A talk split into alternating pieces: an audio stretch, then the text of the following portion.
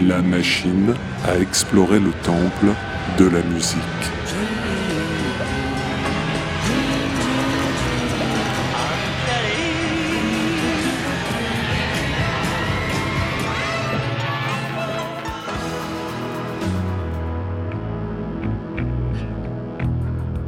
Les titres phares des artistes méconnus, les titres méconnus des artistes phares.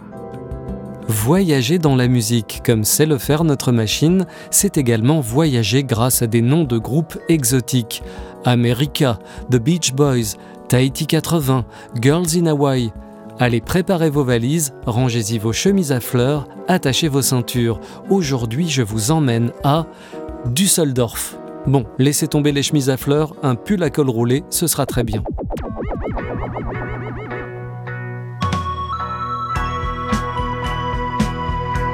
Année 1976, titre Silver Cloud, artiste La Düsseldorf. En ce milieu des années 70, Düsseldorf est un peu the place to be en matière de musique d'avant-garde. Oui, et de séries policières aussi.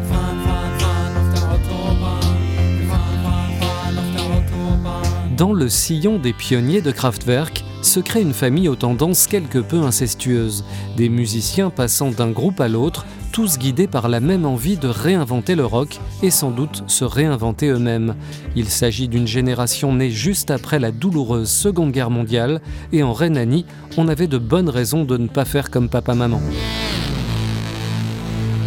Parmi ces jeunes gens, Klaus Dinger. Il a fait des piges avec Kraftwerk, fondé Neu avec Michael Rother, et en 1976, il forme la Düsseldorf avec son frère Thomas.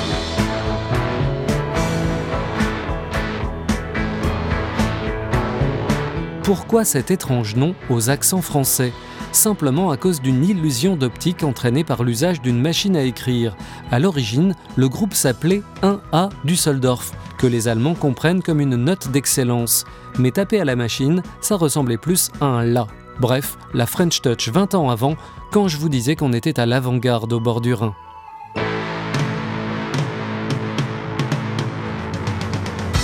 Ce morceau, Silver Cloud, est intéressant à bien des égards.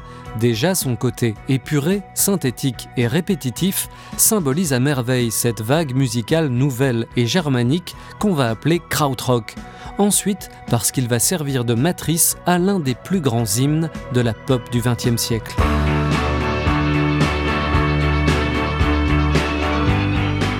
Après avoir été se ressourcer aux États-Unis auprès de musiciens de soul music, l'artiste britannique David Bowie est en quête de nouvelles sensations. Au milieu des 70s, c'est désormais du côté de l'Allemagne qu'il lorgne.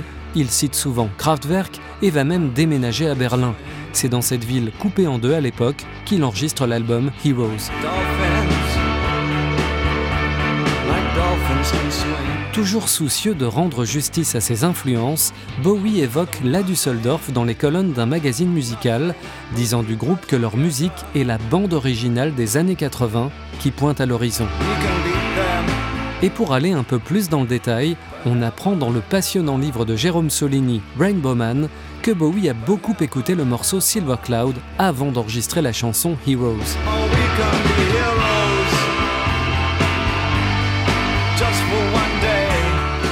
S'il serait tout à fait exagéré de parler de plagiat, force est de constater que quelque chose dans la chanson désormais mythique, le tempo, l'ambiance, les sonorités, rappelle la composition originale de la Düsseldorf.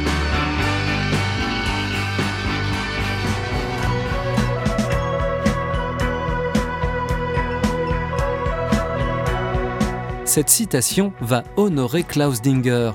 La petite histoire dit que le musicien possédait très peu de disques, mais qu'il avait un exemplaire de Heroes sur lequel il aurait roulé beaucoup de cigarettes qui font rigoler. La carrière de La Düsseldorf fut assez éphémère, seulement trois albums sortis entre 1976 et 1980. Quant aux frères Dinger, ils sont morts dans les années 2000. Mais comme dit la chanson, We can be heroes just for one day.